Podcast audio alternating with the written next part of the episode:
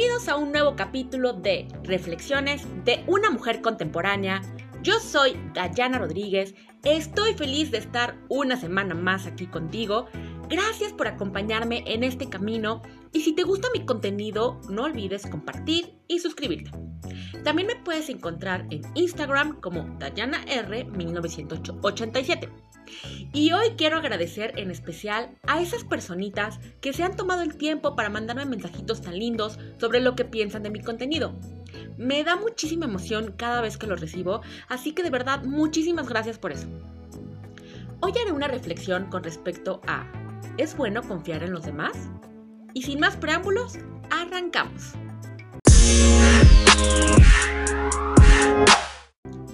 La confianza hacia otros se va construyendo poco a poco. Como todos sabemos, es lenta y tarda mucho tiempo en ganarse. Puede llevar años formar un lazo de confianza en otra persona. Y uno pensaría que al tardarse tanto en construir es algo lineal, algo constante. Pero irónicamente es muy frágil y fácil de romper.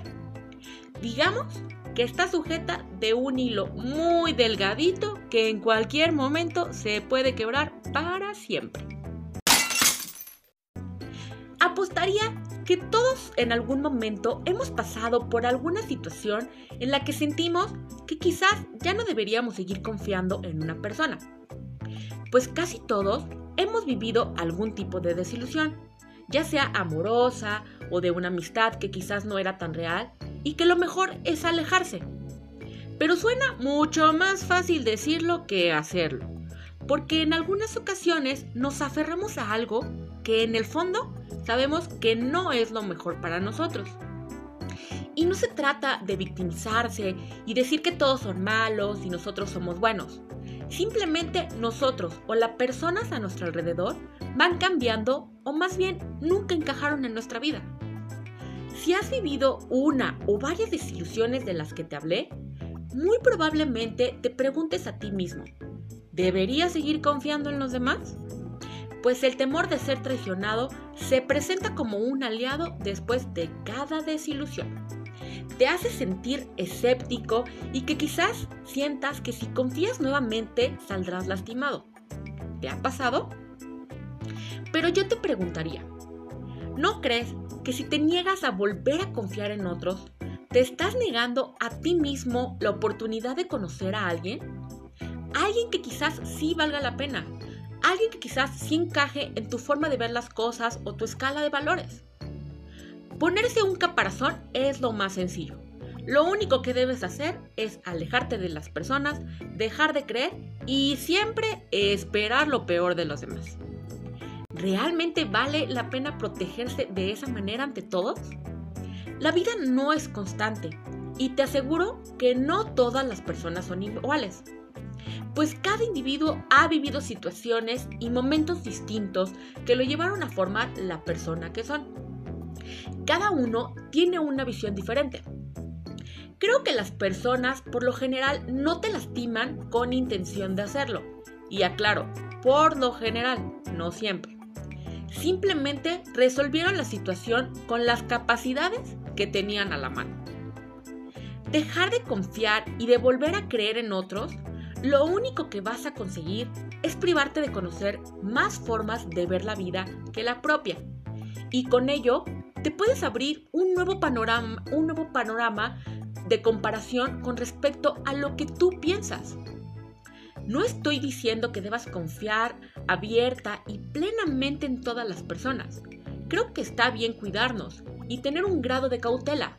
Pero decir que nunca más volverás a confiar en otros, en mi forma de verlo, es una idea necia y radical. El único que sale perdiendo eres tú al negarte una nueva oportunidad. ¿Por qué dejar de creer en otras personas? Así es la vida en el peor de los escenarios, descubres que quizás esa persona no era lo que creías. Y ni modo, hay que seguir continuando. Perdón, hay que seguir, continuar creyendo en la siguiente persona y si tal vez salgas lastimado o tal vez no, pero al menos aprendiste. Soy una fiel creyente que cada individuo que entra y sale de tu vida es para enseñarte algo que necesitabas aprender La vida a veces te pone a prueba y te enfrenta a aquellos con los que debes aprender a lidiar. Además, cada persona que pasa por tu vida te deja una experiencia enriquecedora que te hace crecer como persona. Porque sea una experiencia buena o mala, aprendiste algo, te lo aseguro. Hay que tomar en cuenta y tener cuidado en que muchas veces nos desilusionamos de las personas por poner expectativas demasiado grandes que nosotros mismos creamos, esperando que nos correspondan de la misma manera y al no hacerlo, nos sentimos traicionados o que no es una relación recíproca. En lugar de solo entender que cada persona aporta lo que para ella cree que es importante y sabe dar. Y es ahí donde entra en juego tu decisión si va con tu concepto de vida o no y tomar una decisión al respecto de si te debes quedar o alejarte. Confiar en alguien no significa subirlo a un pedestal del cual se esperan grandes cosas, porque entonces ya no es una relación desinteresada. Creo que no debemos esperar que los demás den lo que tú das. Y claro, entiendo que hay cosas básicas que debes esperar en cualquier tipo de relación, como el respeto, el interés, entre otros factores. Yo lo veo así. Dale el beneficio de la duda a cada persona que entra en tu vida. Y deja que el tiempo se encargue de demostrarte si es alguien quien debas conservar o es alguien al que debas alejar de tu vida. Al final, es imposible conocer a una persona si no te das la oportunidad de hacerlo y lo juzgas solo con poca información. Voy a cerrar con una frase que espero te guste y es de Ernest Hemingway y dice así. La mejor manera de saber si puedes confiar en alguien es confiando. Así de simple. Me encantaría saber tu opinión al respecto sobre este tema.